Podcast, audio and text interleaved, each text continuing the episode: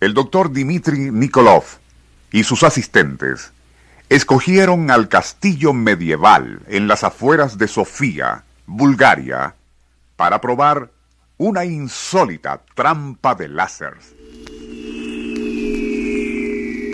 Decimos insólita, ya que según el artículo aparecido en la revista búlgara Nueva Ciencia, dicho artefacto es capaz de atrapar a ciertos tipos de fuentes energéticas dentro de sus paredes de luz muy intensa.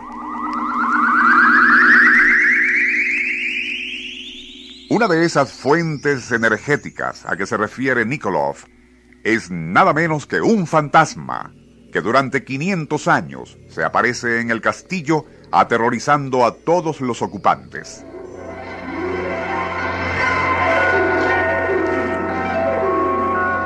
Nuestro insólito universo.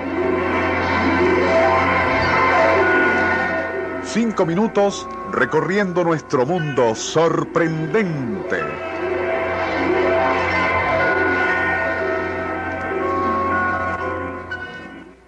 Todo aquel que vio el film de 1986 Ghostbusters o Cazafantasmas recordará la escena en la cual los protagonistas capturan al fantasma en una trampa electrónica.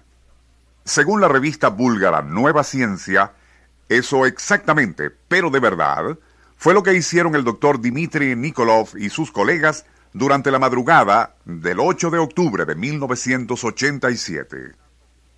En la documentación, acompañada por fotos probatorias, que el doctor Nikolov envió a la revista, se afirma, y citamos, las lecturas de nuestro equipo especial demostraron que existe una inexplicable fuente errática de energía dentro del castillo, confirmando así los testimonios que ya se conocían acerca del fantasma. A fin de probar la efectividad de la trampa de láseres, la fuimos instalando en distintos lugares estratégicos de la antigua edificación. Fue durante la tercera noche de vigilia cuando el fantasma cayó en la trampa.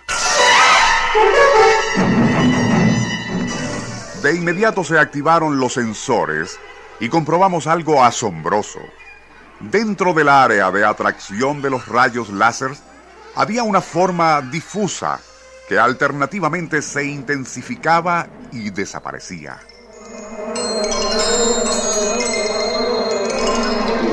En ocasiones, aquello adquiría una fosforescencia rojiza que luego se volvía amarillenta para pasar al blanco incandescente.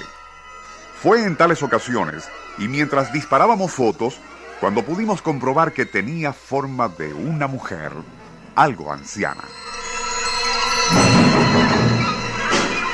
Quizás el aspecto más enervante fueron los chillidos y alaridos que emitía aquella aparición. El medidor de sonidos alcanzó una intensidad de casi 120 decibeles, un nivel casi insoportable. Gracias a nuestros monitores energéticos, pudimos comprobar que aquello atrapado en la caja láser constituía una muy potente fuente de energía. Tanta que de haber sido liberada súbitamente hubiese provocado un estallido de considerables proporciones.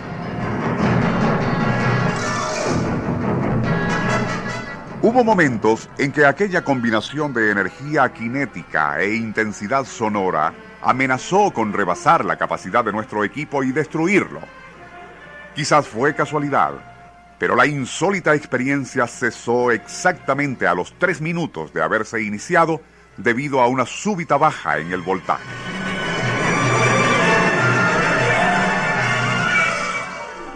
Ello comprometió la integridad de los láseres y la fuente energética allí capturada desapareció. Durante una semana mantuvimos la vigilia con la caja láser activada, pero la experiencia no volvió a repetirse.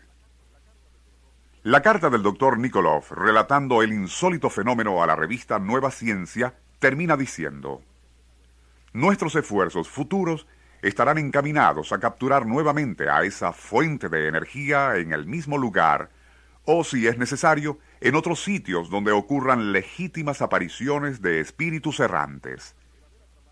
El haber atrapado en forma temporal a una de esas fuentes de energía ectoplásmica fue un triunfo tecnológico, desde luego, pero demuestra algo mucho más importante, que sí existe una zona límbica en la cual permanece por un tiempo la energía psíquica que escapa de los seres humanos después de la muerte física.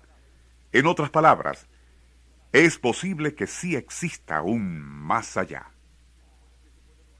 ¿Qué se puede decir de lo anterior? Hemos transcrito, resumida, la carta del doctor Nikolov a una reputada revista científica búlgara que no tuvo escrúpulos en publicarla, junto con fotos de aquella presunta fuente de energía ectoplásmica.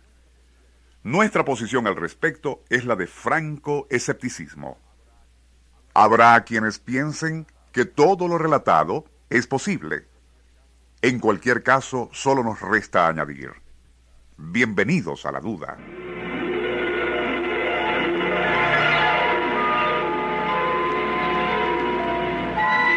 Nuestro insólito universo.